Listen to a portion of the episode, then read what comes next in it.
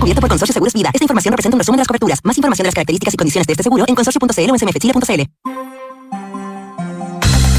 Presentamos Ahora en Duna con Josefina Stavrakopoulos, Nicolás Vial y María José Soto. Auspicio de Sonda, líder en transformación digital. Y Credicorp Capital, servicios financieros. Duna, sonidos de tu mundo.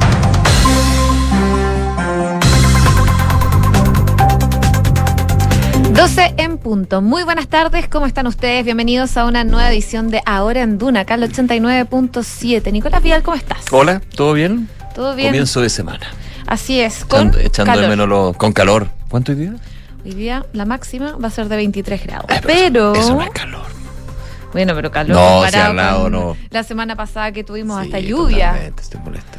Bueno, la máxima, mentira, va a llegar hasta los 24, un grado más. Ya, bueno, 23, 23. Cielos parcialmente cubiertos. Se va a mantener estas temperaturas por lo menos hasta el jueves, que van a ir subiendo. De hecho, jueves 25 grados y el miércoles 26. Ahí ya. No. Ey, no. que está rico. Sí, ya rico, empieza rico. un poquito la primavera. Es que esa primera Que no han, que no han guardaron en un cajón. Así es. Que solamente vivimos con los panamericanos, pero hasta con lluvia. Con lluvia jugar. El atletismo. El atletismo. Corrieron. sí. Todas las pruebas, sí. pues. Qué difícil. Todo bueno el los y en algún. ¿eh? momento pensaron que se podían suspender. No sé si suspender, pero por lo menos postergar un Postergar, rato. se tiene que postergar en, en esa instancia. Sí. Bueno, pero Tuvieron buenos los panamericanos. buena fiesta. Ahora el 17 los para panamericanos, que también son muy buenos, con eso. Sí. ¿Cómo Sí. estás, José Soto? Muy bien. ¿Y ustedes cómo están? Bien, Todo bien. Oye, estaba súper pendiente de las noticias que están pasando ahora en el Congreso, una sesión especial de la Comisión Investigadora del Caso Convenio que tiene a esta hora entre las cuerdas a Miguel Crispi, jefe del segundo piso de la moneda. Es que estaba bien tensa la situación Sí. porque, claro, están ahí los parlamentarios, Tuvieron que pedir una sala distinta para la cantidad de gente. porque había mucha gente, sí, no solamente los miembros, sino varios, varios parlamentarios adicionales, gente, asesores que están, eh, recordemos que era es el tercer intento finalmente eh, para que Miguel Crispe fuera y participara en esta sesión. Lo habían pedido los miembros de la comisión investigadora. Él no quiso, no quiso, no quiso. Fue el Contralor en realidad el que apuró esto diciendo que todo funcionario público tiene que ir a rendir cuentas. Así que estaba escuchando ahora todos los detalles. Algo les voy a contar.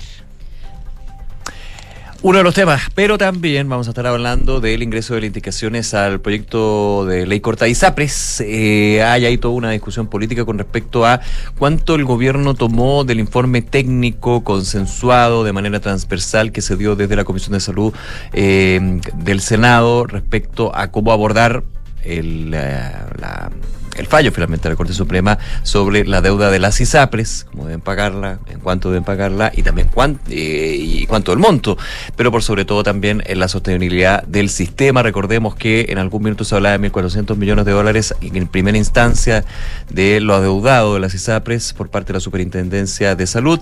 Luego en el informe técnico se habla de 450 millones, ahora el gobierno habla de mil millones de dólares, así que ahí ya hay una, un tema en la Comisión de Salud en la tarde, van a estar revisando las indicaciones que ingresaron al proyecto. Y además vamos a estar revisando otros temas, proceso constitucional, ya con las posturas bastante más claras. O sea, yo creo que ya están claras hace un rato, pero faltaba la oficialización de los partidos de líderes políticos, de expresidentes también. Ya el fin de semana el presidente Lago, a diferencia del proceso anterior, eh, de- definió o, o hizo pública su cuál va a ser su voto en contra.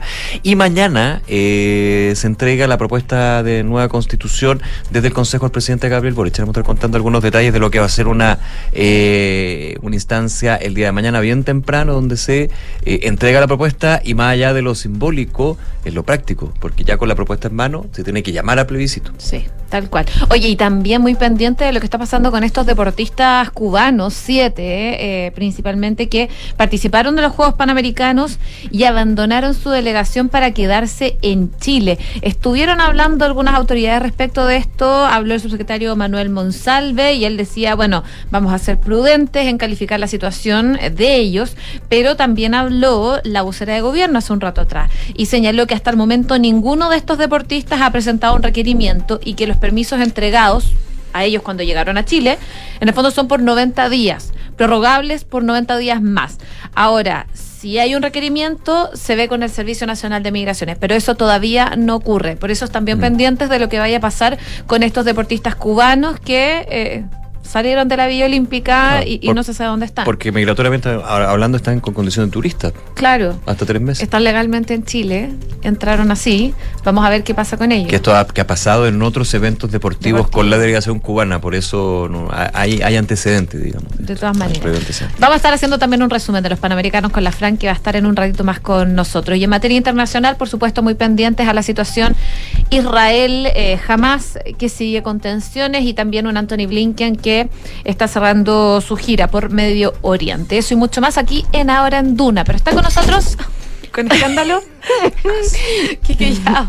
Oye, sí, la. ¿Cómo estás? Pero sonó súper fuerte. Hace rato que tembló Kiki, no, ya, no, no, es muy desfasado el, te- el movimiento. Hola, Ya, ¿qué tal?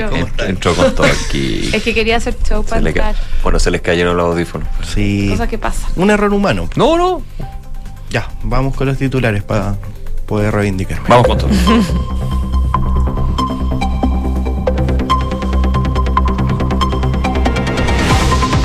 Hoy Miguel Crispi, jefe del segundo piso de la moneda, llegó a la sesión de la Comisión Especial Investigadora del caso Convenios, que actualmente está suspendida por un temblor en la región de Valparaíso. Se suspendió y luego prosiguió. Se espera que los diputados le consulten cuando él y el presidente Gabriel Boric se enteraron de este caso y otros pormenores del asunto. El presidente Boric registró un alza de 4 puntos en su aprobación y llega al 37%, según la última encuesta Academ. Este es el porcentaje más alto del mandatario desde septiembre del año 2022, fecha en la que se registró un 33%. Sobre el proceso constitucional, la empresa informó que el 35% votaría a favor y el 50% en contra. La opción a favor sube un punto, mientras que el en contra baja la misma cifra. Debido a la alerta de seguridad proveniente de los Estados Unidos, el subsecretario del Interior, Manuel Monsalve, reconoció un aumento de robos tanto en Viña como en Valparaíso en comparación al año pasado. Se trata de un alza de robos por sorpresa en la ciudad Jardín, mientras que en la comuna Puerto se reporta un incremento de sustracción de vehículos. Y trabajadores del Ministerio de Educación iniciaron un paro nacional denunciando brechas salariales, agobio, sobrecarga laboral y en algunos casos maltrato. La Asociación de Trabajadores hizo un llamado a la comunidad para que no acudan a las distintas oficinas del país. El ministro de Educación, Nicolás Cataldo, descartó la posibilidad del cierre anticipado de clases en Atacama por el paro de profesores. Lo central para nosotros es que pongamos en el centro los aprendizajes de los niños y su derecho a la educación, señaló.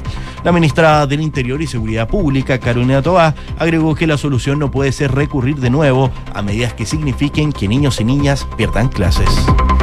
La Comisión de Salud del Senado verá hoy las indicaciones de la ley corta de ISAPRES entregadas por el Ministerio de Salud. Lo que nos mueve es la responsabilidad con los afiliados, declaró en la antesala la ministra de Salud, Jimena Aguilera. El ministro de Justicia, Luis Cordero, abordó las indicaciones del gobierno en la ley corta de ISAPRES para hacer cumplimiento con el fallo de la Corte Suprema y aseguró que el problema que tiene el Ejecutivo y que tiene el sistema político en general es que tiene que darle cumplimiento a una sentencia que no se hace cargo del monto total de las devoluciones. Junto a esto, el ministro Cordero agregó que el gobierno también tiene una línea que cuidar y la interpretación que entiende el Ejecutivo y que implica cumplir con esta sentencia. Anthony Blinken cerró su gira por Medio Oriente y abogó por una pausa humanitaria en Gaza. El jefe de la diplomacia estadounidense aseguró que Washington ya trabaja muy activamente para hacer llegar más ayuda a los civiles y subrayó que se mantienen los esfuerzos por los rehenes retenidos por Hamas. Donald Trump ya regresa a un tribunal de Nueva York este lunes donde subirá al estrado como testigo en un juicio por fraude civil que amenaza con disminuir el imperio inmobiliario que construyó su reputación antes de ingresar a la política. El expresidente de los Estados Unidos, al igual que sus dos hijos adultos que ya testificaron la semana pasada, probablemente enfrentarán preguntas agudas sobre las prácticas cuestionables que un juez ya dictaminado son fraudulentas. El presidente colombiano Gustavo Petro aseguró hoy que la única adicción que tiene es al café por las mañanas, después de que la periodista María Jimena Duzán lo invitara respetuosamente a admitir que tiene una adicción. Recordemos que la periodista publicó en una columna en la revista Cambio, donde combinó al gobernante a tratarse de esa supuesta adicción, ya que el país y su proyecto político están de por medio. Y siete atletas cubanos se fugaron de la Villa Panamericana previo al cierre de Santiago 2023. Seis jugadores de hockey sobre césped y un ballista abandonaron la delegación de su país, según denuncian medios y periodistas internacionales. La situación se da justo durante el último fin de semana de competencia en estos Juegos. Gracias, Kiki. Gracias a ustedes. 12 con 10 minutos. Bueno, vamos de lleno a lo que está pasando ahora eh, en la región de Valparaíso. A esta hora está pasando, lo estás viendo.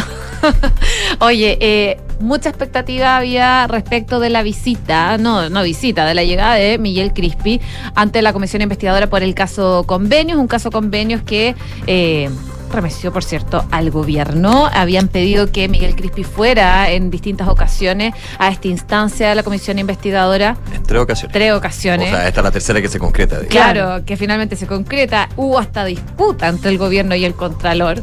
Mucha agua ha corrido, pero finalmente se concreta, José. Hasta temblor tocó ahora. Sí. de la sesión. hacer una pausa. Temblor, el presidente dijo, bueno, parece que nos vamos a parar un poquito porque se empieza a mover. Parece que se movió más allá. De Es que era en Valparaíso. Claro, que nosotros dijimos, pero era- ¿cómo la, la- la suspendieron si no se movió? Yo, yo por lo menos no lo sentí. Yo no lo El sentía. epicentro era 36 Nosotros igual la con el Nico. Sí, no. No pero- sé, no es sé. que aquí en el piso 10. Claro. Pero si yo estaba con ustedes y no lo Porque sentí. estás en otra, en, otra fase dimensional. Estaba en otra dimensión. Bueno, les tocó hasta temblor, la verdad, esta sesión especial de la comisión investigadora por el caso convenio. Recordemos un poco, contextualicemos. Esto tiene que ver con esta investigación, este reportaje que da a conocer este medio de comunicación Timeline, Timeline de Antofagasta, que eh, divulgaba este convenio por 460 millones de pesos a eh, Carlos Contreras, ex RD Ceremi de la vivienda de Antofagasta, que autorizó a favor de la Fundación Democracia Viva. A partir de eso empieza a caer eh, toda una caída de naipes, digamos, donde empiezan a caer varias fundaciones que las fiscalías de distintas regiones empiezan a investigar. Hay legislación que cambia, requisitos que cambian para el otorgamiento de recursos a organizaciones privadas, es, decir, es un antes y un después de, después de este reportaje y después de esta información. Y por eso es que hay una comisión investigadora que está trabajando ya hace tiempo en la Cámara de Diputados. em, y finalmente hoy día, después de tres intentos, se concreta esta sesión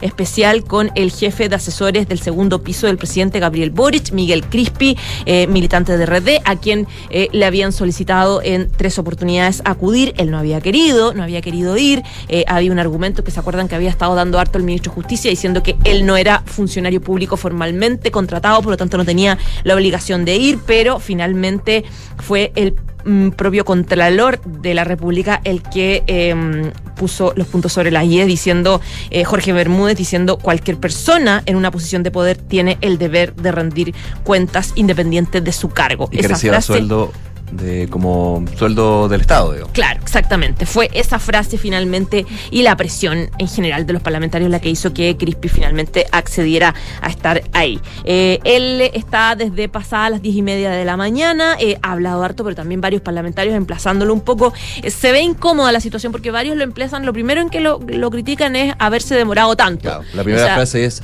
valorar de que por fin llegó acá. por fin llegó, qué es incómodo que estemos acá un poco eh, casi que agradeciéndole que usted cumpla con su deber. Entonces, ese, ese, eh, eh, esa es la, la tensión que parte, digamos, las conversaciones. Ahora yo creo que fue preparado para eso también. Sí, claro, él sabe que fue a la guerra, Sí, la verdad. sí. Fue una situación compleja. Eh, y las preguntas que surgieron fue la que todos sabíamos que, iba a que iban a preguntar los parlamentarios, sobre todo de oposición. ¿Cómo se enteró del caso convenio? ¿Cuándo se enteró? ¿Qué supo el presidente? ¿Qué le informó al presidente? Etcétera, etcétera. Él habló, respondió varias de esas dudas. Eh, un poco confirmó lo que ya se había dicho, que él se enteró a través de un rumor, habló de un rumor, de un comentario de pasillos, eh, donde eh, se había escuchado que había un episodio complejo en Antofagasta. Él se enteró de ese, rumor, de ese rumor el 7 de junio y que él, en su rol de jefe de, de- asesores, lo que hace es derivar ese rumor a la subsecretaria de la vivienda, que es la superior jerárquica del Ceremi. El Ceremi, ¿se acuerdan? El que salió, eh, Carlos Contreras. Él dice que él hace lo que le corresponde en función de su, de su deber, digamos, hacer que su eh, investigara lo que estaba pasando. Él dice que no tenía idea de que existía una fundación llamada Democracia Viva, que no la conocía, que no sabía absolutamente nada. No conocía tampoco el documento de la diputada eh, Giovanna Humada, que daba muchos detalles de esta información, de esta acusación, y recién él se entera días después y que el presidente Gabriel Boric se entera el día 16 de junio. Esa es la información que da. Y él habla, también le preguntan sobre la querella y la investigación judicial que hay en Antofagasta, donde el republicano, sectores de Chile Vamos, solicitaron que fuera a declarar el propio eh, Crispy. Él dice que ojalá lo llamaran lo antes posible para que él pueda dar toda la información que sabe. Eh, él desmintió que lo hayan llamado a, declarar, como había publicado hace unos días el Mercurio. Dijo, a, mí hasta ahora no me han llamado. Lo que sí es que mi abogado solicitó eh, hablar con el fiscal para acelerar ese llamado para poder dar lo antes posible la información que se requiere. y él recuerda que ya en el tema de fondo, él recuerda que de las 52 fundaciones que están actualmente siendo investigadas en distintas fiscalías regionales, em, muchas vienen de antes de esta administración, de antes de este gobierno. Por eso, dice, el presidente instruyó una comisión, la comisión Jara Quemada, para que pueda mejorar la entrega de los, de los fondos, digamos, a estas organizaciones privadas. Y posteriormente, modificaciones al plan de asentamientos precarios en vivienda, donde también se ponen requisitos, etcétera, etcétera. De ahí parten varias preguntas donde le preguntan, eh, por ejemplo, ¿dónde escuchó ese rumor? Es como que le vino del aire, del viento, lo escuchó en pasillo. no él no responde. escuché un par de veces que hablaba del rumor, rumor, pero nunca decía de dónde No, no respondió. No respondió. Dice, fue un comentario, fue un comentario. No y, la fuente. Y, claro, y yo lo que hice fue solamente transmitir este comentario que podía convertirse en algo grave a quien tenía que estar a cargo, que era en este caso la subsecretaria de la vivienda, por ser la jefa del Ceremi. Eh, le preguntaron también por el caso Procultura. De hecho, estaba ahora hablando sobre el tema, que recordemos esta, esta plata también cuestionada por el pago de fachadas en Antofagasta por cerca de ciento... fachadas, claro. Eh, claro, por cerca de, eh, de exactamente la cifra 629 millones de pesos a, eh, a esta fundación que no tiene giro para hacer esas labores de, pintado de fachadas. de Chile para Claro, el diputado Coloma le preguntó, ¿usted se arrepiente de haber como subdere? Porque recordemos que Crispy fue subsecretario de Desarrollo regional antes de ser jefe del segundo piso. ¿Usted eh, está arrepentido como subdere de haber firmado la fachada, el pago de la fachada más cara de la historia de Chile? Claro, y ahí, eh, ahí todavía no lo dejan responder porque están todos preguntando, todos preguntando y todos hablando. Eh, pero claro, ahí empezaron harto los emplazamientos. Eh, insisten hasta ahora de por qué tuvieron que obligarlo a venir en vez de que él viniera, eh, que no coinciden las fechas de conocimiento del presidente versus lo que el documento que hizo Joana Ahumada, que de todo el mundo se enteró, em, que em, cómo es que mm, autoriza un pago tan millonario en el caso de Procultura. Le recuerdan que Democracia Viva, a pesar de que Crispi había dicho que de las 52 fundaciones investigadas, la mayoría son desde antes de este gobierno, le recuerdan Democracia Viva, no es de, no es de antes de este gobierno, Democracia Viva partió con este gobierno. Entonces, claro, ahí la situación está, está bien eh, complicada eh, eh, para, para el desarrollo de la defensa de Crispi que continúa hasta ahora en el Congreso. Ya, pues bien atentos entonces a lo que vaya pasando, porque sigue en desarrollo como tú comentabas, José. Vamos a otros temas también, lo adelantábamos el viernes, eh, indicaciones por eh, esta ley corta de ISAPRE. Eh, para esta jornada, de hecho, está programado que el gobierno presente estas indicaciones a esta ley corta a la Comisión de Salud del Senado. recordemos que en total fueron tres meses de trabajo encabezados por esa comisión y 16 integrantes del comité técnico para entregar una propuesta final y dar cumplimiento a este fallo de la Corte Suprema que eh, se ha extendido bastante para poder implementarlo. ¿En qué está ahora y qué se espera para la jornada del día de hoy?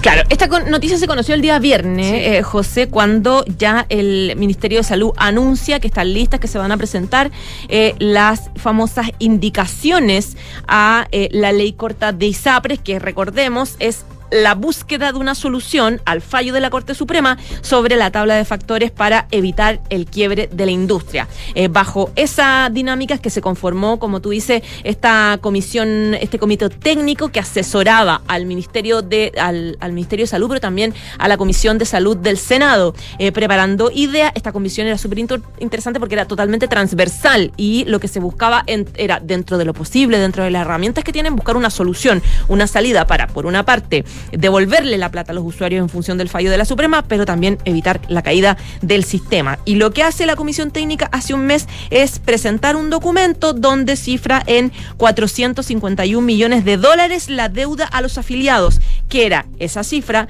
menos de un tercio de lo que eh, había calculado inicialmente la superintendencia, que aseguraba, eh, bueno, lo que decía la comisión técnica es que esta cifra, 451 millones de dólares, aseguraba la viabilidad del sistema. La cifra que había dado la superintendencia era 1.500 millones de, dólares. Y ahí partieron las críticas de sectores, sobre todo de la centroizquierda, que decían, ojo, esto puede tener coletazos políticos porque eh, es una cifra demasiado baja y podríamos estar hablando de un perdonazo a la CISAPRE. Y por eso se demoraron tanto en eh, resolver políticamente una solución. Yo les decía, ¿se acuerdan la semana pasada que la ministra de Salud estuvo con el comité político, con más técnicos, un poco buscando una, una solución que tuviera una mezcla de todos, digamos, un equilibrio? Y finalmente las indicaciones hablaban de un costo de deuda a los afiliados por mil millones de dólares eh, y varias otras cosas. La, creación, por ejemplo, de un seguro complementario para FONASA, que puede ser opcional,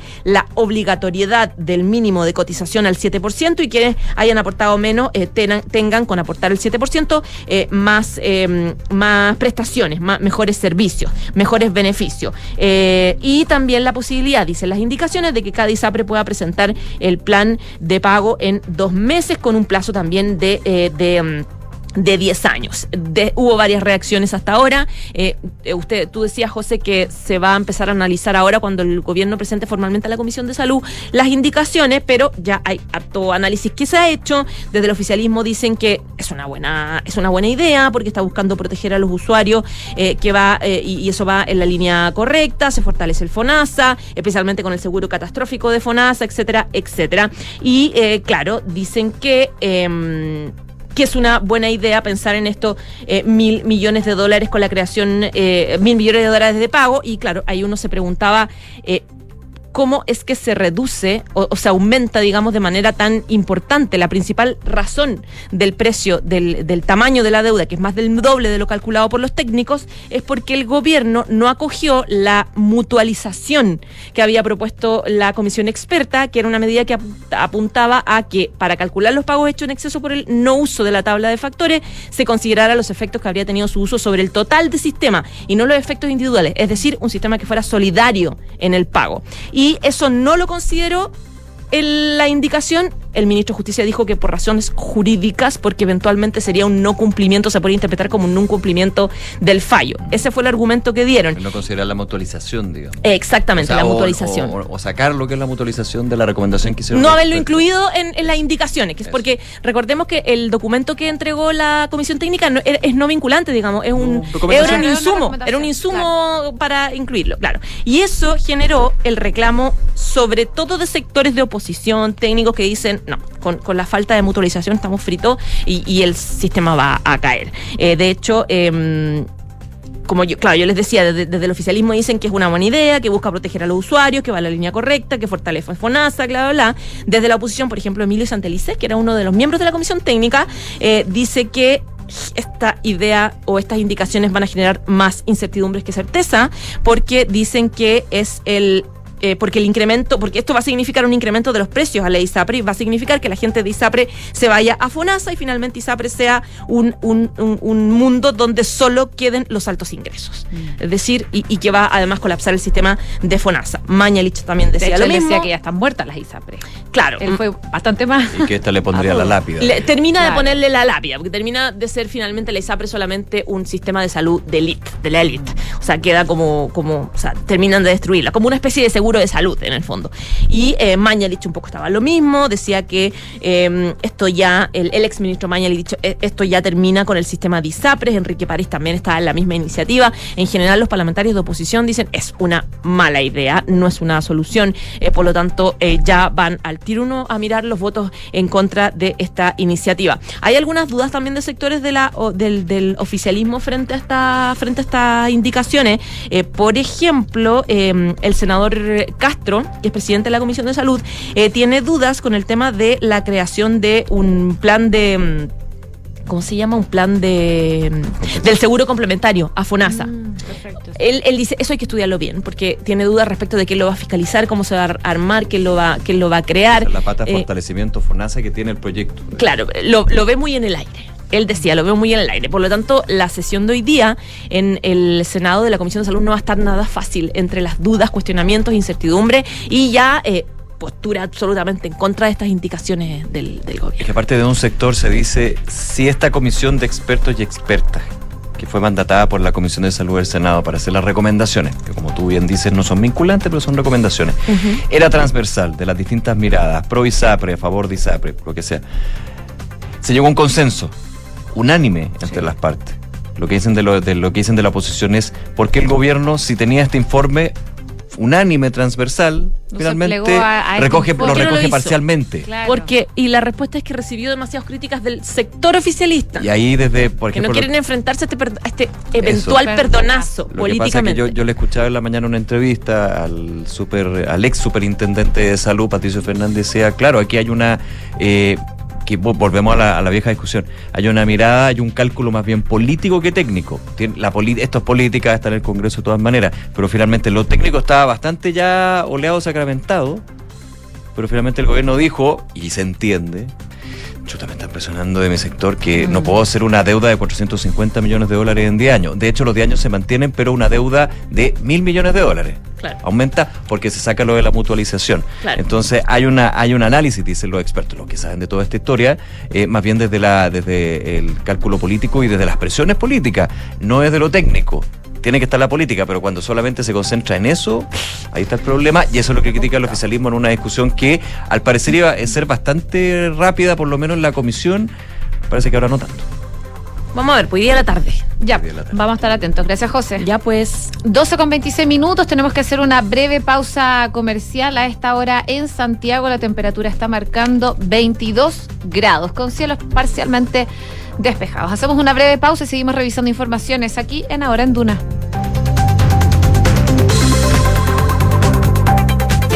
Enfrentar el cambio climático es tarea de todos. Duna, por un futuro más sostenible. Una increíble aventura por la Amazonía y los Andes peruanos para llevar suministro eléctrico renovable a comunidades aisladas es lo que recoge la docuserie La Luz que Permanece, que ha estrenado la Fundación Acciona.org.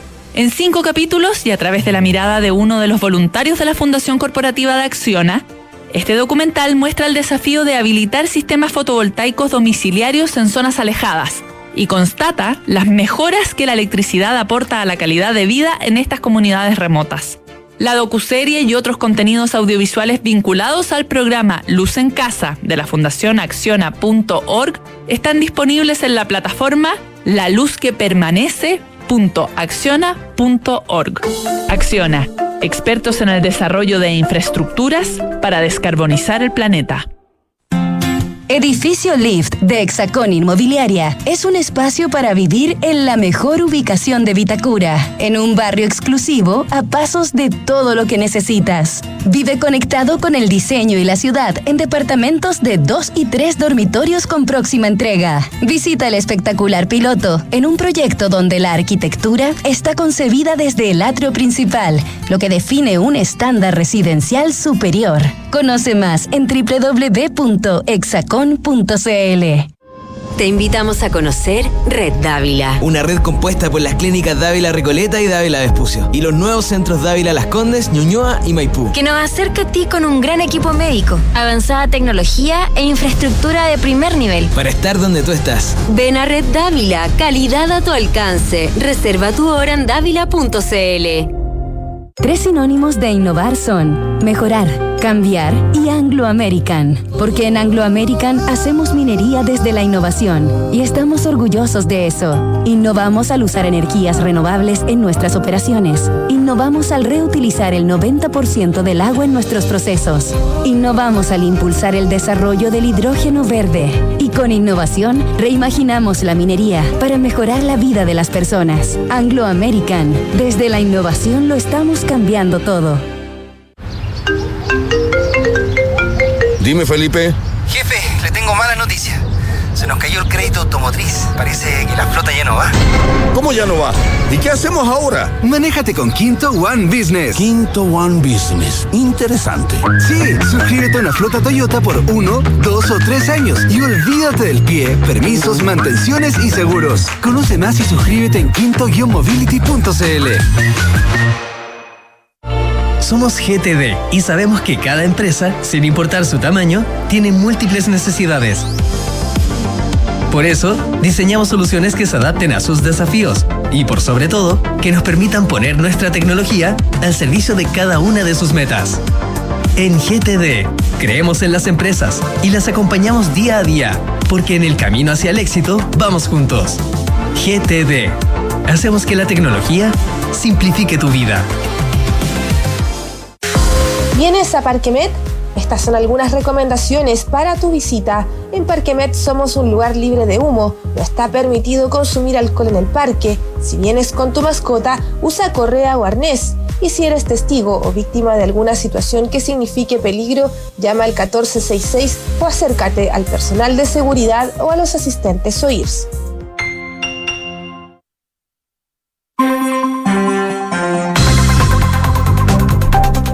12 de la tarde con 30 minutos, estás en la hora en Duna y revisamos como siempre las noticias del mundo. Revisamos lo que está pasando en Medio Oriente.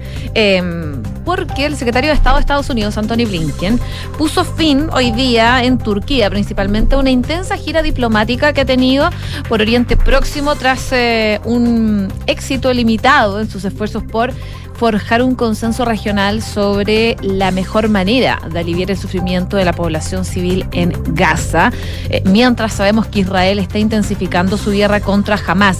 En la capital turca se reunió entonces con eh, el ministro de Asuntos Exteriores tras un frenético fin de semana de viajes que lo llevó de Israel a Jordania, Cisjordania. Eh, Chipre también estuvo en Irak para recabar apoyos a la propuesta de la administración de Joe Biden de eh, estas pausas humanitarias a la impecable campaña militar israelí en Gaza. Eh, él decía, todo esto es un trabajo en curso antes de abandonar Turquía, por supuesto, y aseguraba que obviamente no estamos de acuerdo en, todo, pero hay puntos de vista comunes sobre algunos de los imperativos del momento en los que estamos trabajando juntos. La diplomacia... interante de Blinken. Se produjo mientras las tropas israelíes rodeaban la ciudad de Gaza y cortaban la parte norte del asediado territorio gobernado por Hamas. Se espera que las tropas entren en la ciudad hoy día o a más tardar ya mañana y es probable que se enfrenten a militares que luchan en la calle eh, utilizando una vasta de red de túneles. Y es probable que aumente también el número de bajas en ambos bandos de esta guerra eh, de un mes ya de duración en la que han muerto más de 9.700 palestinos según las cifras de Hamas. El jefe de la diplomacia estadounidense espera que las pausas en la guerra permitan un aumento de la ayuda humanitaria en Gaza y la liberación de los rehenes capturados por Hamas durante la incursión mortal de estos militares el 7 de octubre pasado en el sur de Israel, donde sabemos murieron lamentablemente 1.400 personas. La mayoría de ellos eran civiles. Eh, y lo que explica Blinken es que ellos están muy centrados en los rehenes que están retenidos por Hamas, incluidos los estadounidenses, y están haciendo todo lo posible por llevarlos a sus casas, parte de lo que está eh, informando eh, en su último día de gira Anthony Blinken. Mientras esto pasa, hay algunas noticias que vale la pena mencionar. Israel abatió a Wael Asfer, uno de los comandantes de Hamas que organizó la masacre del 7 de octubre. El jefe militar de este grupo terrorista había participado en el envío de las fuerzas de élite eh, a los kibbutz, eh, kibbutz digo, eh, y las bases militares. Y también era conocido por haber planeado ataques previos. Anoche fue alcanzado por un ataque aéreo en la franja de Gaza. Y esto también ocurrió hace algunos minutos atrás. Un adolescente palestino asesinó con cuchillo a un policía de nacionalidad israelí estadounidense en Jerusalén. Está bien intensa la situación.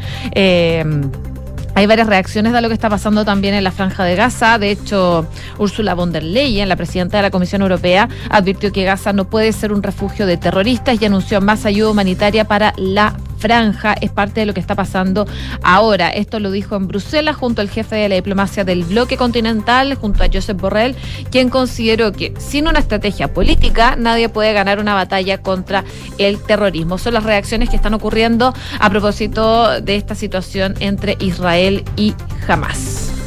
12 de la tarde con 34 minutos. El presidente de Colombia, Gustavo Petro, aseguró que la única adicción que tiene es al café por las mañanas. Rico el café por la mañana.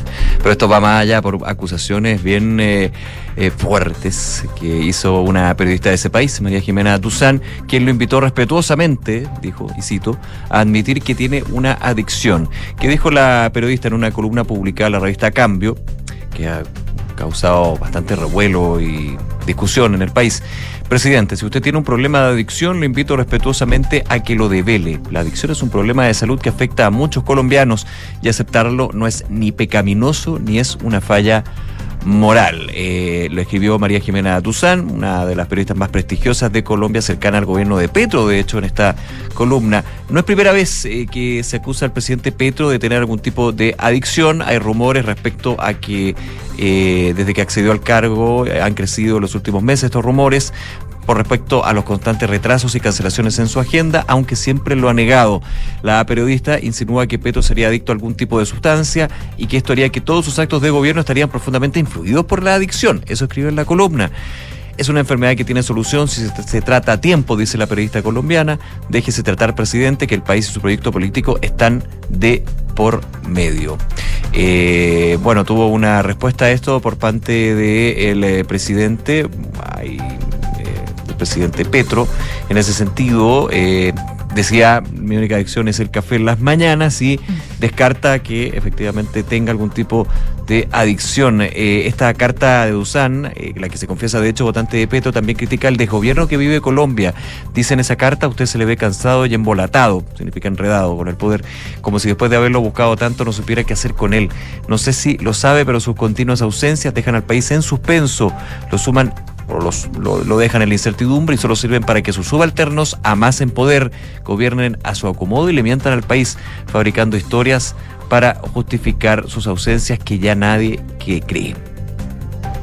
Eh, critica que desaparece el presidente, eh, dice que, bueno, hay, de todo, ¿eh? es bien, bien potente la, esta columna y de hecho la periodista concluye recordando a Petro, usted mismo ha dicho que las drogas son sobre todo un problema de salud pública que la guerra contra las drogas fracasó. Confesar que usted sufre una adicción no puede ser un pecado ni una vergüenza, sino un acto de profunda honestidad.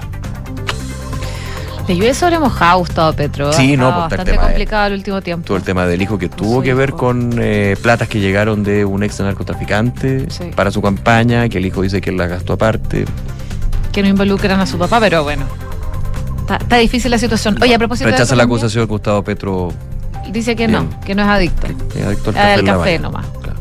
Rico el café. Que el, en Colombia igual rico el café. Oh, el café colombiano es maravilloso.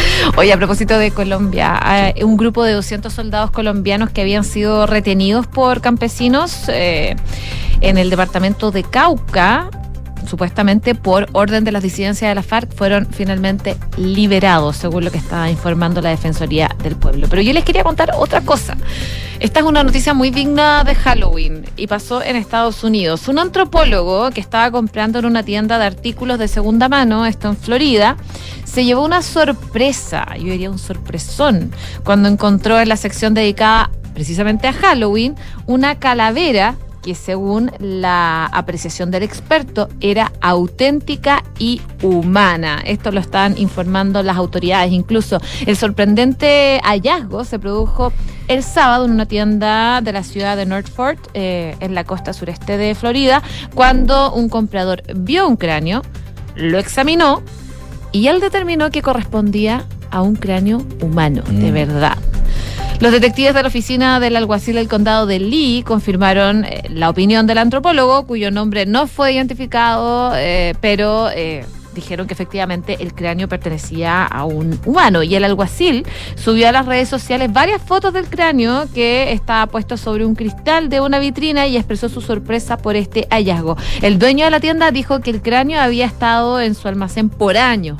O sea, no era que había llegado recién la oficina dice que no creen que se trate de un caso sospechoso o criminal y trabajan en estos momentos con un médico forense del condado eh, para realizar varias pruebas de este cráneo para tratar de averiguar la eh, identidad de esa persona. Según la ley de Florida, ninguna persona puede ofrecer a sabiendas comprar o vender ningún órgano o tejido humano a cambio de una contraprestación valiosa. Y se desconoce si alguna persona va a, a correr algún cargo en relación con el hallazgo de este cráneo en la tienda de artículos de segunda mano. Pero imagínate la impresión, una persona que no sabe y compra un cráneo humano. Esta persona menos mal era antropólogo y se dio cuenta. Pues claro, o sea, tiene, tiene la expertise para darse cuenta. De todas maneras. Uno no se daría cuenta. No, jamás. Yo andaría ahí por la vida con, con el cráneo.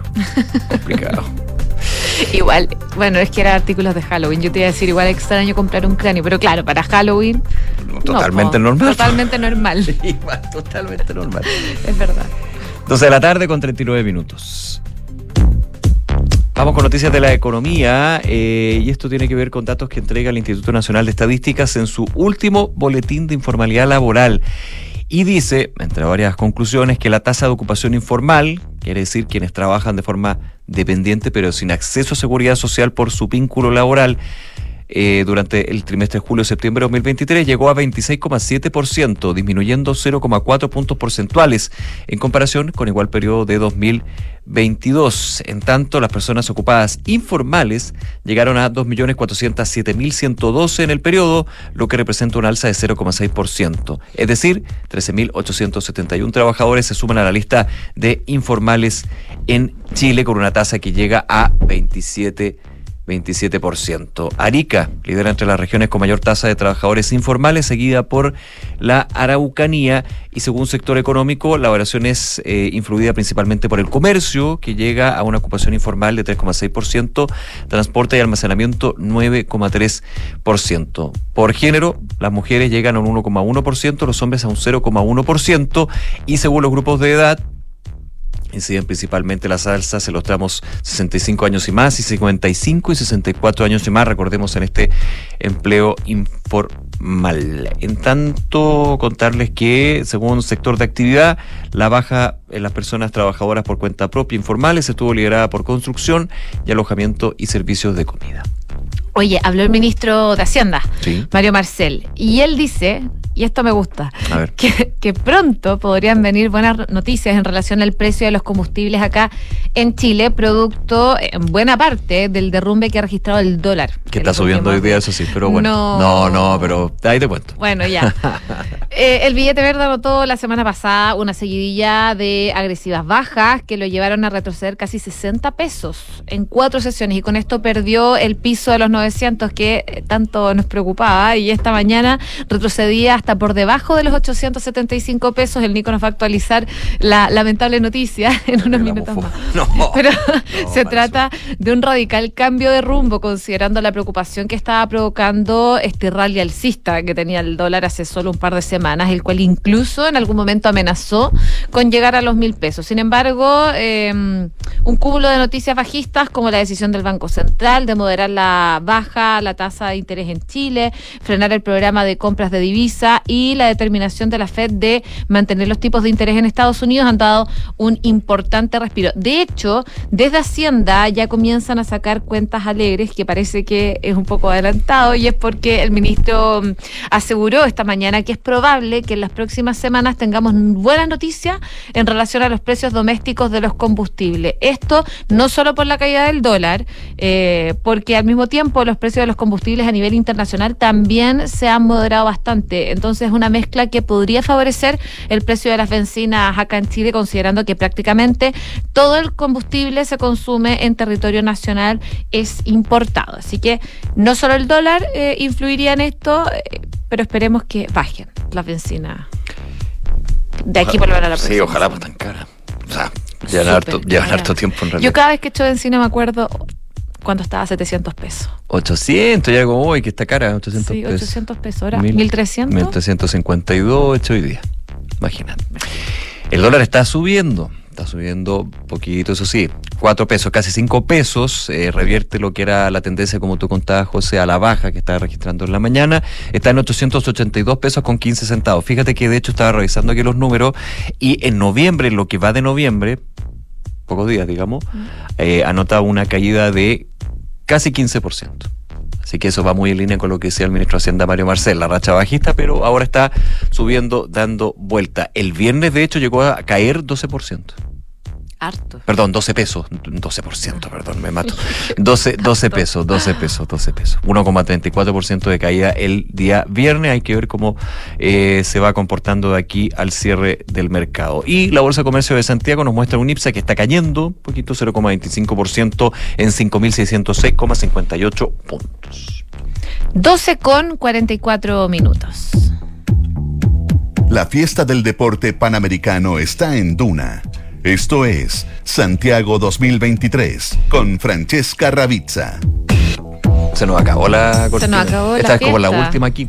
No, porque vienen los para panamericanos. Hay que mantenerla. Exactamente, hay que mantener- cambiarle el- ¿está lista? Hay que agregarle- Ah, muy bien. Está lista. Qué grande el Hizo el equipo, trabajo, hizo el muy Está listo ahí con el Mauro, estuvimos ahí trabajando arduamente la semana pasada. Agregado el para. Agregar, hecho todo, ni siquiera agregado, hecho. Ah, desde cero, completamente. Muy bien. Como corresponde para otro gran evento que se viene. No se hacen con parches. No, Nada. Nada, con parches. Nada. Pero efectivamente, ayer se terminaron los Panamericanos de Santiago 2023 con una participación histórica del Team Chile, 79 medallas. Nunca antes en la historia de unos Juegos Panamericanos Chile había obtenido tanta medalla, superó con creces las 50 obtenidas en Lima el año 2019. Eso sí, eh, hubo 12 oros, en Lima hubo 13 oros, que ahí está como la diferencia porque esto se mide principalmente en los oros.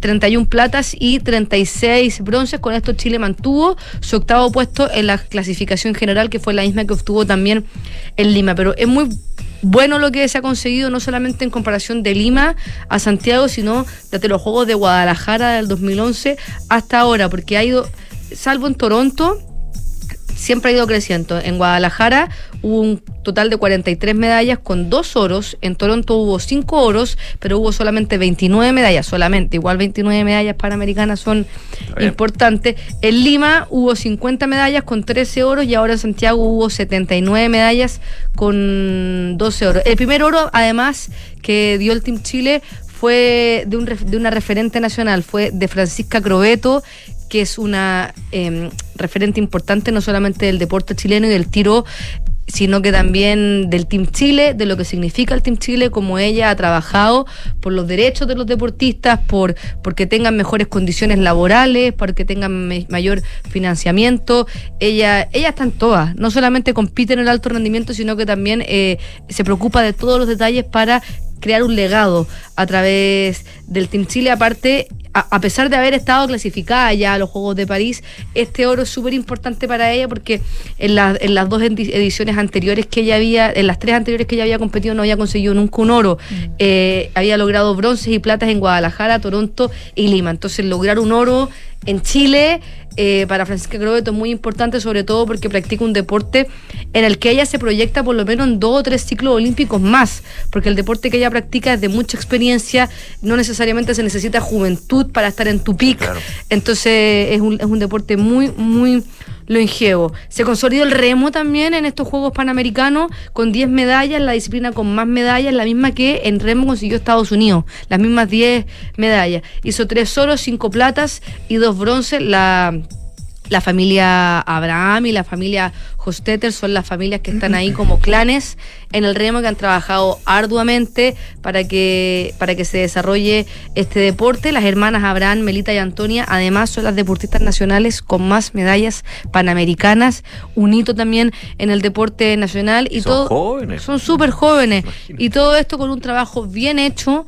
por parte de la Federación de Remo que hace ya 11 años contrató a Bienvenido Front eh, español, catalán, que consiguió 12 oros con España mundiales de remo, estuvo en los Juegos Olímpicos, se hizo un centro de entrenamiento olímpico en Curauma, en Valparaíso, el año 2014, se quemó el 2016, el 2017 lo reinauguraron, lo reabrieron y ya han seguido. Ahora de- hay distintas entrevistas que ha dado Bienvenido Front en el que ya lleva 11 años y ha dejado entrever que su ciclo en el Team Chile se va a terminar en, el- en los Juegos Olímpicos de París. Ahí él va a terminar, va a dar vuelta a la página. Leí una entrevista que decía yo llegué con, tres tarritos, eh, trabajo, conocimiento y esfuerzo y estos tarritos ya se están acabando en el sentido de que todos los procesos tienen un ciclo y ahora el gran desafío del remo va a ser mantener este buen rendimiento, que no pueden depender los deportes en nuestro país de una persona que llegan eh, hacen historia, generan un legado, después se van y se tira to- y se pierde todo. Eh, ahora hay que el remo tiene que y me imagino que ya está trabajando en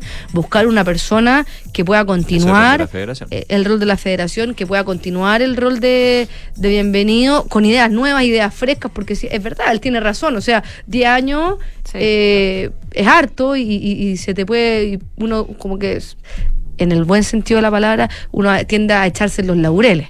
Y, y por eso él es consciente de eso y, y va a dar un paso al costado, por lo menos lo que ha dejado entrever post eh, París, pero impresionante lo que hizo lo que hizo Ahora el se remo. le va muy bien en el remo en París.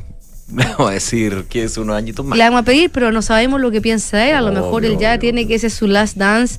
Pero seguramente él ha hecho muchos contactos, ha formado mucha gente también en el remo y. y- y- Y si y- la federación ha sido ha hecho un trabajo hormiguita, como otras federaciones, porque generalmente cuando hablamos de federación en Chile, siempre nos vamos en la negativa, porque tenemos muy malas experiencias que son muy públicas, pero hay federaciones que han hecho un trabajo bien silencioso y, y- y quizás con lo poco que pueden tener, han hecho un- Sí. Muy buena pega. que yo creo que es la de remo y la de hockey, a mi parecer. La de karate me decía, También la de karate. escuchaba a Matías también en la Son las mejores tres federaciones, co- cómo funcionan. Y la de handball poco a poco también ha ido, Claro, eso, eso. ha ido creciendo. Bueno, el atletismo regresó los oros a- al Team Chile porque eh, después de seis días que eh, el remo obtuvo sus últimos oros, pasaron seis días y Lucas Nervi dio la sorpresa con el lanzamiento de disco. Las fichas no estaban puestas en él y, y dio la sorpresa. Después Santiago Ford y Martina Bail, dos casos de mucha historia. Santiago Ford,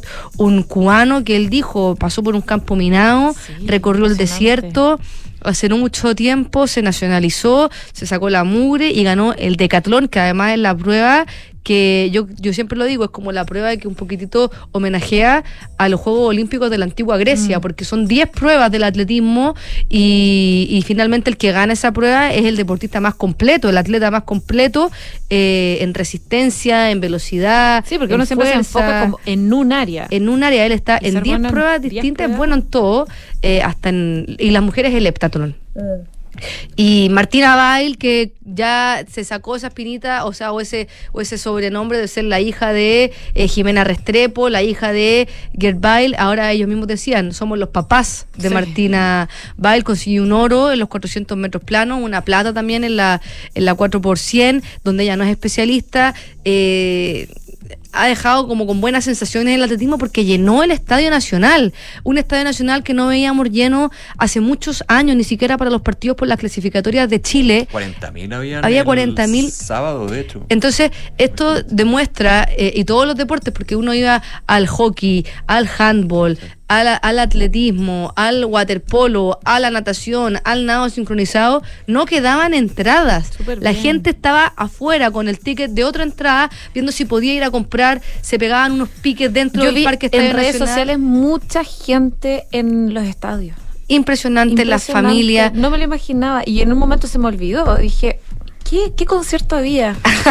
y claro, y después vi, claro, los panamericanos, obvio. Sí, no. Y lo mejor de todo es que yo eh, escuché a varios que fueron a deportes que como que les vino la tincada, no sé qué esto del, del break, ponte tú.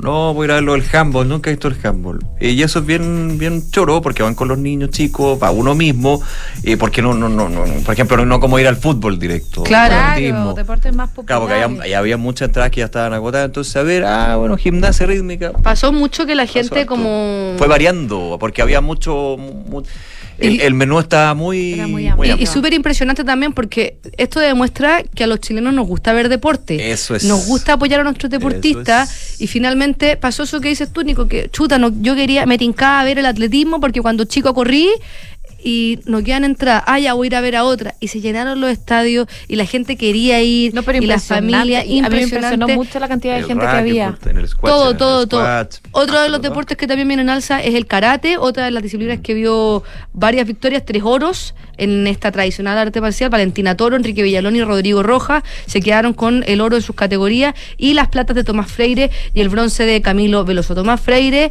da la misma sensación que da Vidaurre o que dieron los Paulina Vega y Nicolás Vega, que eh, no quedaron conforme con las platas.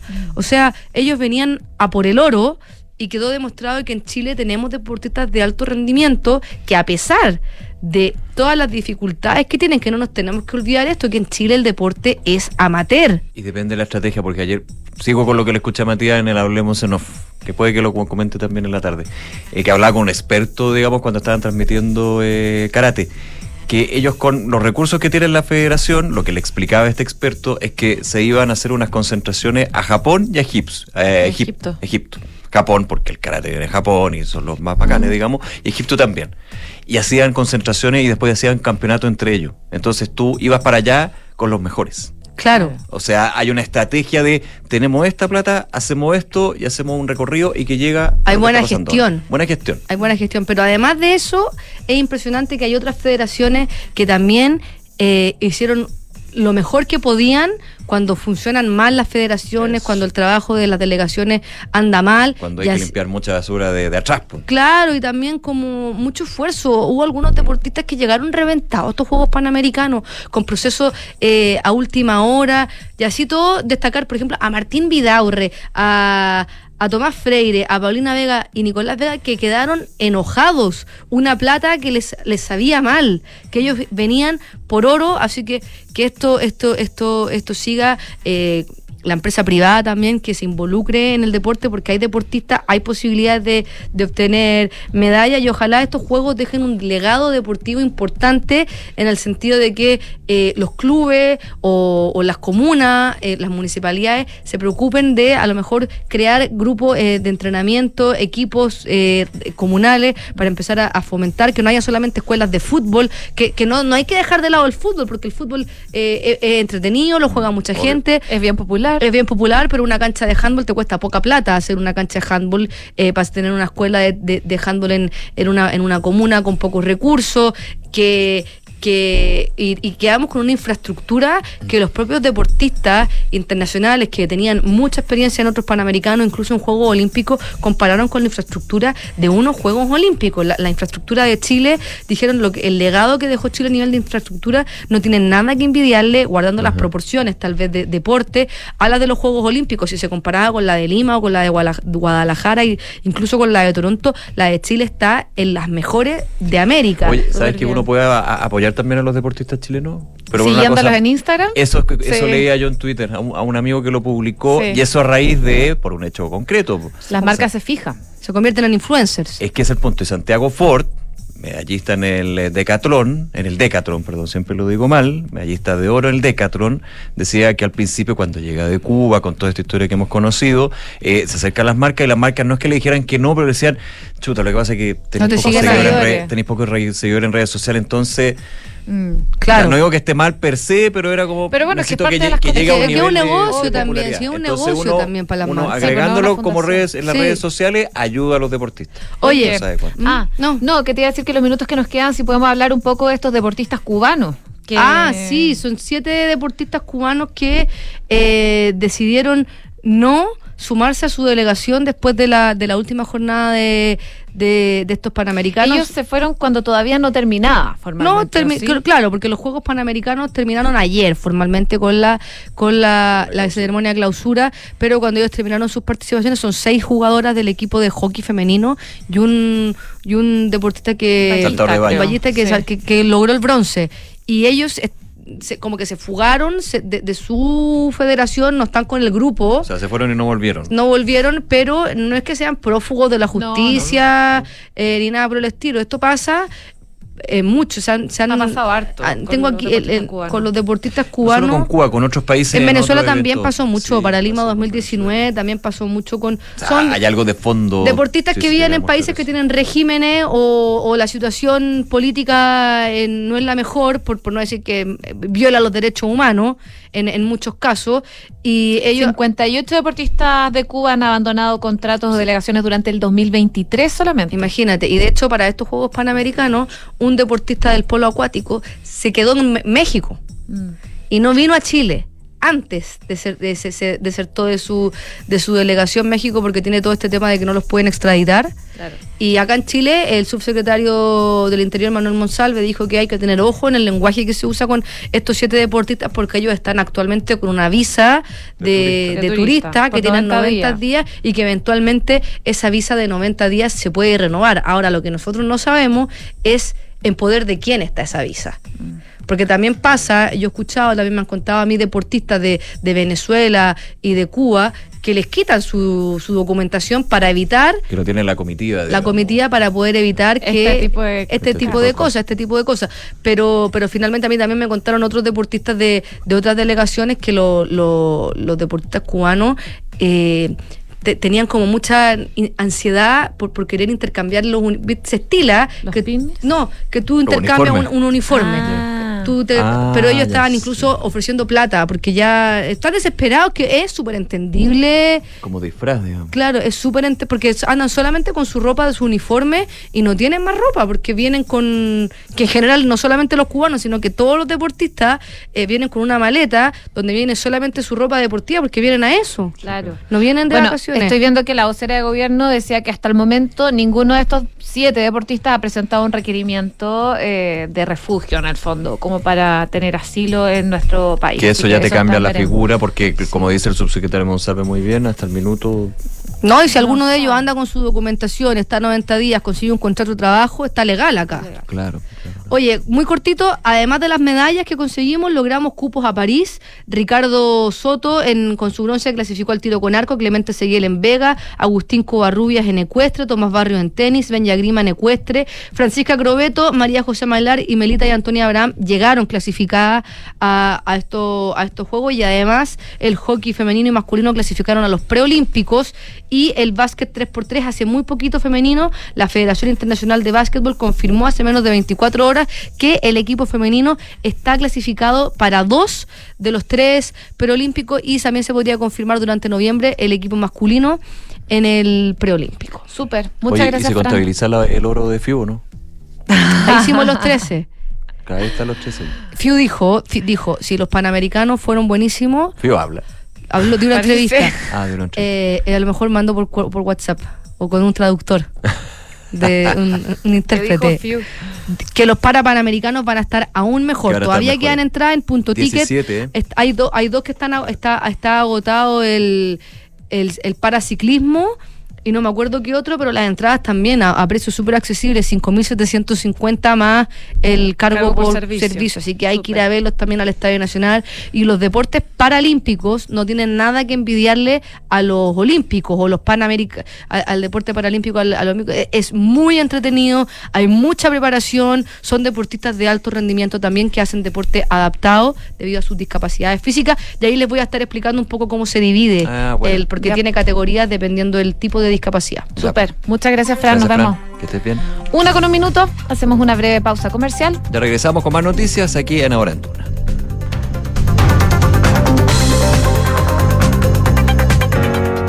En Sonda desarrollamos tecnologías que transforman tu negocio y tu vida, impulsando la innovación y el desarrollo de soluciones que acompañen la transformación digital de las organizaciones. Cuenta tú también con el respaldo, agilidad y eficiencia del líder en transformación digital. Descubre más en sonda.com.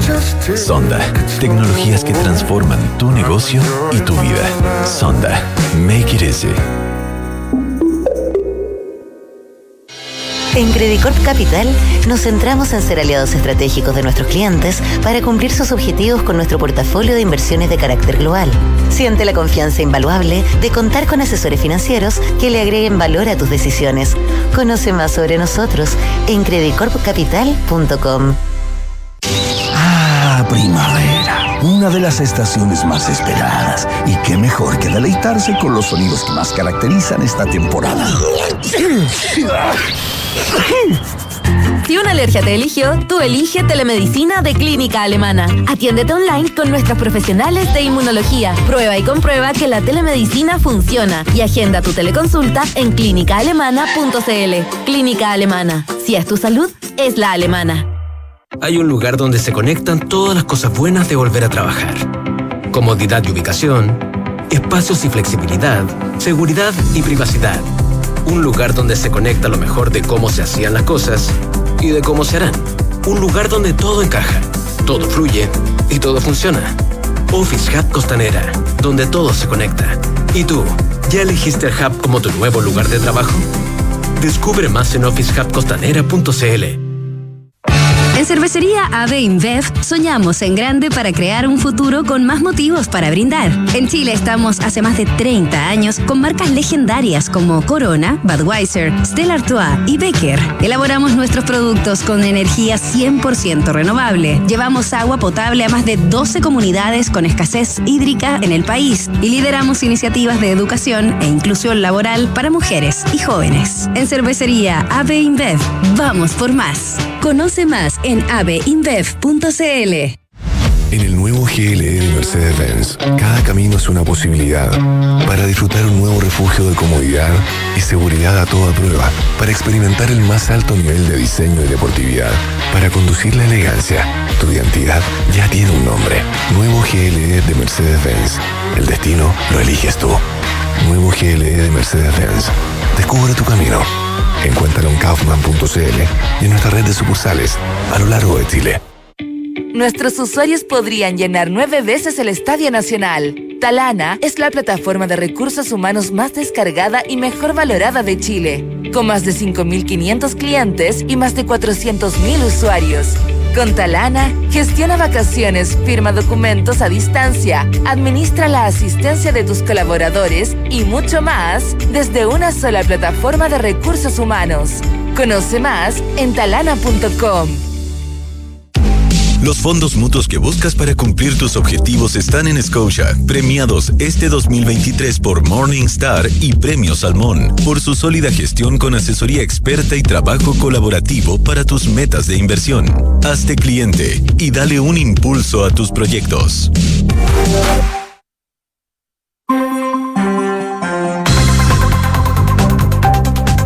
Una de la tarde con cinco minutos. Seguimos con más informaciones, más noticias aquí en Ahorendo. Oye, le comentábamos en el primer bloque del programa, había tenido negativas a comparecer el jefe de asesores del segundo piso de la moneda y militante, también sabemos de Revolución Democrática, Miguel Crispe, y finalmente se presentó hoy día ante la Comisión Especial de la Cámara de Diputados que está investigando este lío de platas. Eh, conocido a partir del caso Democracia Viva, por el caso Fundaciones. Trece legisladores eh, que integran esta comisión están buscando de alguna forma establecer responsabilidades políticas por estas irregularidades en los convenios entre reparticiones estatales y fundaciones. Esto, por supuesto, con miras a ese objetivo. Citaron a Crispi eh, para conocer el rol eh, que tuvo como ex subsecretario de Desarrollo Regional en relación a un cuestionado programa subejecutado por la Fundación Procultura, esto en Antofagasta. Crispi, sabemos, se desarrolló eh, parte de su carrera como subdere hasta septiembre del 2022 y es por eso entonces que acude a esta comisión investigadora. Este tipo de contratos desató toda una crisis política de proporciones para el gobierno del presidente Gabriel Boric, que le ha tocado bastante duro, y luego eh, que el pasado 16 de junio eh, un medio regional de Antofagasta, Timeline, diera a conocer una serie de convenios por 426 millones de pesos que Carlos Contreras, entonces militante de Revolución Democrática y secretario mm, regional ministerial de Vivienda de Antofagasta, autorizó en favor de Democracia Viva la fundación de Daniel Andrade, también militante de Revolución Democrática en esos días. Eh, Contreras había sido jefe de gabinete de la diputada y expresidenta del partido oficialista Catalina Pérez y Andrade era hasta entonces pareja de la legisladora y es por eso también que le golpea tan fuerte al gobierno porque son eh, parte del Frente Amplio. La fundación debía ejecutar mejoras en campamentos bajo un giro que no tenía cuando se visó este traspaso de plata. Andrade y Contreras fueron expulsados en su momento de Revolución Democrática y la militancia de Catalina Pérez en la tienda también fue suspendida.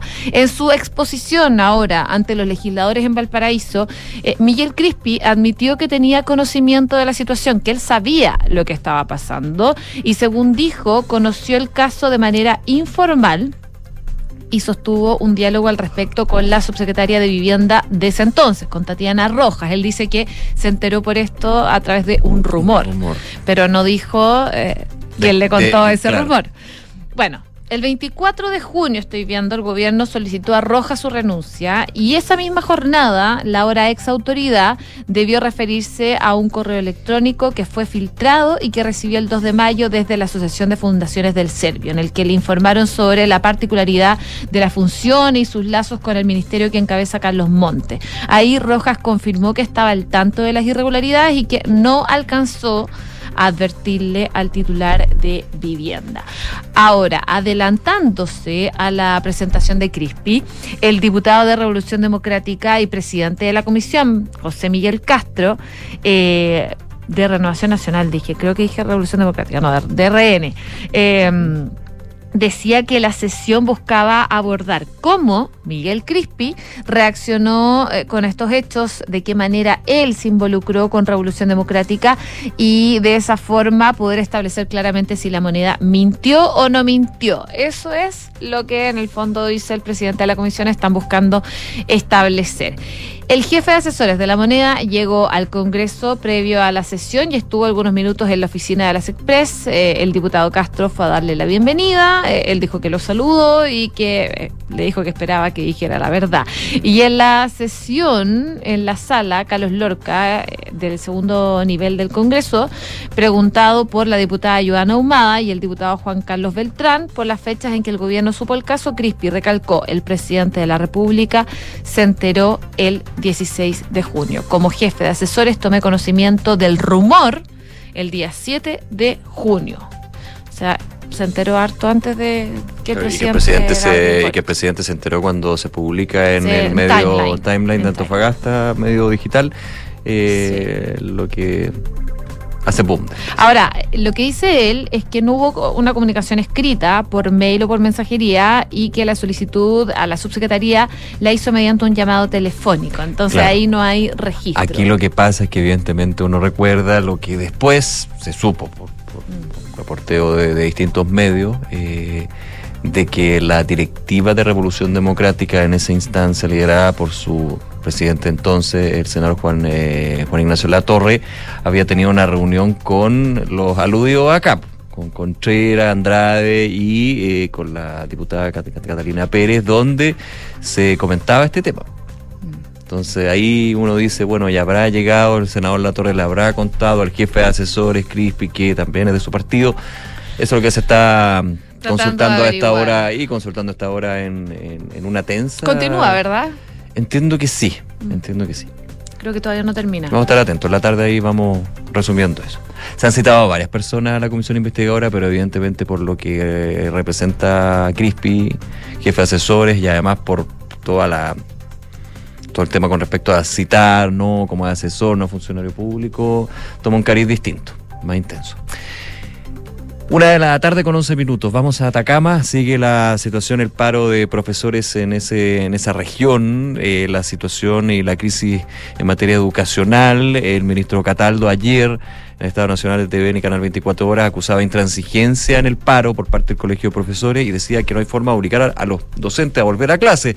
Mientras que en las últimas horas la misma ministra del Interior, Carolina Toá, ha dicho, a pesar que tienen hartos problemas, a los SLEP, los Servicios Locales de Educación Pública, les ha ido mejor que a los municipios. Bueno, a propósito de esto último, hay novedades porque la Dirección de Educación Pública, que es dependiente del Ministerio de Educación, informó esta mañana cambios en el Servicio Local de Atacama. Eh, a través de un comunicado se informó que eh, se expuso el nombramiento de Jimena Sangüesa Piñones como directora ejecutiva subrogante del SLEP. Subrogante. La acción se llevó a cabo luego de la renuncia no voluntaria del jefe de Administración y Finanzas del servicio, Luis Adasme Padilla, quien desde el 19 de abril ocupó el cargo de director ejecutivo subrogante del servicio. O sea, seguimos en subrogancia con ese. Ojo con eso, porque eh, Jimena Sangüesa llega, pero como directora ejecutiva subrogante. De acuerdo con eh, la Dirección de Educación Pública, Sangüesa es profesora de educación básica, máster en gestión educacional, cuenta con más de 30 años de experiencia en la educación pública de la región de Atacama donde tras un concurso de alta dirección pública asumió el cargo de jefa de la unidad de apoyo técnico pedagógico del Servicio Local de Atacama en mayo. En Atacama se registra esta crisis hace más de 60 días. Profesores de la zona iniciaron este paro tras acusar que no estaban las condiciones en los establecimientos para llevar a cabo las clases. Desde el Mineduc han intentado dar solución a esto. El gremio docente rechazó la última propuesta de la cartera y, como decía el ministro Cataldo ayer, habló de intransigencia en la movilización, pero que no tenía forma de obligar a los profesores a volver a las aulas. Mira.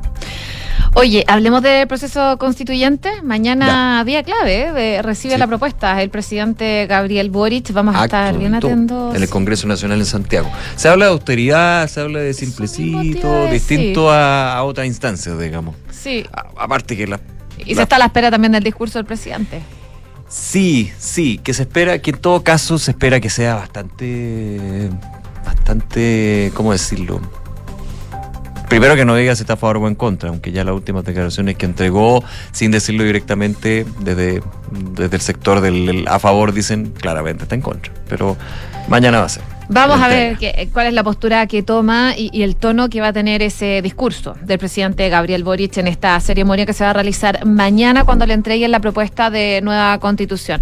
Pero eh, en Hablemos en Off han estado eh, comentando durante los últimos días parte del, del, proceso, un proceso en el que eh, esperaban más acuerdos, pero que se pudo sacar adelante una propuesta constitucional para ser aprobada, que decía fue el balance que hacía el exministro de Hacienda de Sebastián Piñera Ignacio Briones, que estuvo comentando hoy día eh, lo que se ha generado durante el último tiempo a propósito de este proceso. Él comentó que va a votar a favor de la propuesta de nueva constitución a plebiscitar durante diciembre, decía Ignacio Briones, una entrevista que pueden escuchar por completo en duna.cl.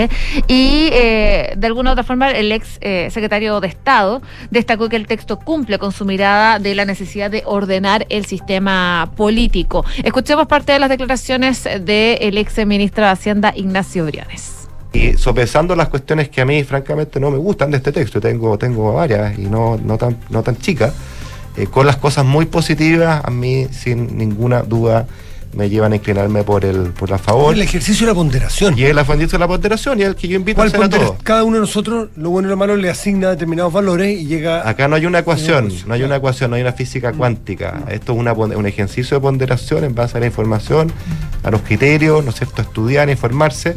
Eh, y por eso que todas las opciones son muy legítimas bueno, ahí las declaraciones entonces del ex ministro de Hacienda, oye, y ex candidato presidencial, eh, Ignacio Briones, que va por eh, a favor de esta propuesta. Otra de las razones del militante de Evópoli para apoyar el texto en relación a es a la, en relación a la reforma del Estado. El eh, sistema político. Claro, él apuntaba que esta propuesta ayudaría, según él, por supuesto, a hacer más eficiente la administración del empleo público. Ah, perdón, no, no, es, al, Estado, no el sistema político de otro, otro tema. Sí, si usted eh, dice, si usted no puede gestionar recursos humanos en equipo, usted no puede gestionar nada. Por eso es que esto es lo más importante. Yo diría que es una camisa de fuerza que te impide gestionar y parte de lo que estamos viendo, decía Ignacio Briones, que también argumentó su voto en base a que aprobando el texto se va a poder poner fin a la incertidumbre generada en Chile por el tema constitucional. De todas maneras, estuvo hablando el ministro de Hacienda la semana pasada, ¿te acuerdas?, sobre la incertidumbre y él decía, bueno, pase lo que pase, finalmente la incertidumbre igual se va a acabar cuando termine este, este proceso. Vamos a ver qué ocurre después del plebiscito del 17 de diciembre. Una de la tarde con 17 minutos, informaciones, noticias que van marcando la pauta. Ojo también con lo que esta comisión investigadora del caso convenios, con eh, la tarde. Le corta ISAPRE. Le corta ISAPRE. Ya en la mañana la ministra de Salud, eh, Jimena Aguilera, insistió que se recogió casi todas las recomendaciones del comité técnico, algo que algunos de los integrantes de este, de este comité, por ejemplo, quien fuera coordinador, el exministro Emilio Santelices, dijo que eh, la ley corta o las indicaciones se aleja completamente de los contenidos del informe. Así que Hay que ver ahí cómo se da en la discusión legislativa, ya está. Quique Llevar está con nosotros nuevamente. ¿Cómo estás? ¿Bien y ustedes? Bien. Bien. Qué bueno. Vamos con los títulos. Vamos.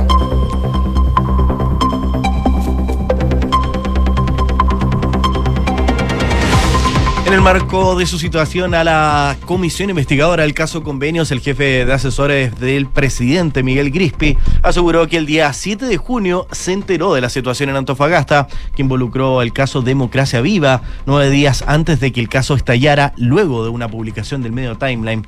Junto a esto, Grispi justificó su inasistencia a las situaciones anteriores por la responsabilidad que tiene con el presidente de la República. Es un espacio que debo cuidar y mantener cierta reserva, pero también tengo que despejar ciertas dudas, señaló el jefe de asesores en ese contexto y ponderó por qué decidió asistir. El ministro de Hacienda, Mario Marcel, aseguró que podrían venir pronto buenas noticias en relación al precio de los combustibles en Chile, producto en buena parte del derrumbe que se ha registrado en el dólar en los últimos días. Según el ministro de Hacienda, la baja del dólar a nivel local ha coincidido con una caída en el precio internacional de los combustibles, lo que podría traducirse en un retroceso en las bencinas en territorio nacional. Trabajadores del Ministerio de Educación iniciaron un paro nacional denunciando brechas salariales, agobio, sobrecarga laboral y en algunos casos maltrato. La Asociación de Trabajadores hizo un llamado a la comunidad para que no acudan a las distintas oficinas del país. Y la Comisión de Salud del Senado verá hoy las indicaciones de la ley corta de ISAPRES entregadas por el Ministerio de Salud. Lo que nos mueve es la responsabilidad con los afiliados, declaró en la previa la ministra de Salud, Jimena Aguilera. El presidente del Partido Republicano, Arturo Esquella, adelantó que José Antonio Cast tendrá un rol fundamental en la propaganda que busca aprobar el texto elaborado por el Consejo Constitucional. En esa línea, el timonel de Republicanos indicó que Cast, en la retina la mitad de Chile, al menos está que efectivamente es una de las personas que podría resolver gran parte de los problemas que tienen. Presidente de la UDI, Javier Macaya, afirmó hoy que la presidencia que tiene el gobierno de cara al plebiscito el 17 de diciembre es falsa. En esa línea, el senador opositor indicó que con esta presidencia no es genuina, ya que es imposible que un gobierno cuya coalición completa, que le da soporte y hace matricular en la campaña del en contra, el gobierno diga que no tiene una posición. Papa Francisco se reunió hoy con rabinos europeos y condenó el antisemitismo, la guerra y el terrorismo en un discurso escrito que prefirió no leer, indicando que no se sentía bien. Durante la audiencia en el Palacio Apostólico del Vaticano, Francisco, con voz cansada y algo ronca, dijo a sus huéspedes que se alegraba mucho de recibirlos, pero que no leería el discurso porque no se encuentra bien de salud. Y Donald Trump regresa a un tribunal de Nueva York este lunes donde subirá al estrado como testigo en un juicio por fraude civil que amenaza con disminuir el imperio inmobiliario que construyó su reputación antes de ingresar a la política. El expresidente de los Estados Unidos, al igual que sus dos hijos adultos que testificaron la semana pasada, probablemente enfrentará preguntas agudas sobre las prácticas contables cuestionadas ya por un juez que ha dictaminado son fraudulentas. Gracias, Kike. La transformación digital de tu empresa nunca estuvo en mejores manos. En Sonda desarrollan tecnologías que transforman tu negocio y tu vida, innovando e integrando soluciones que potencian y agilizan tus operaciones. Descubre más en sonda.com, Sonda Make It Easy. Y Credicor Capital es un holding dedicado a la prestación de servicios financieros con presencia en Colombia, Chile, Perú, Estados Unidos y Panamá. Conoce más en credicorcapital.com. Cerramos así ahora en Duna. Muchísimas gracias por acompañarnos. Todos nuestros contenidos, recordarles, están en duna.cl y sigan con nosotros porque después de Cartas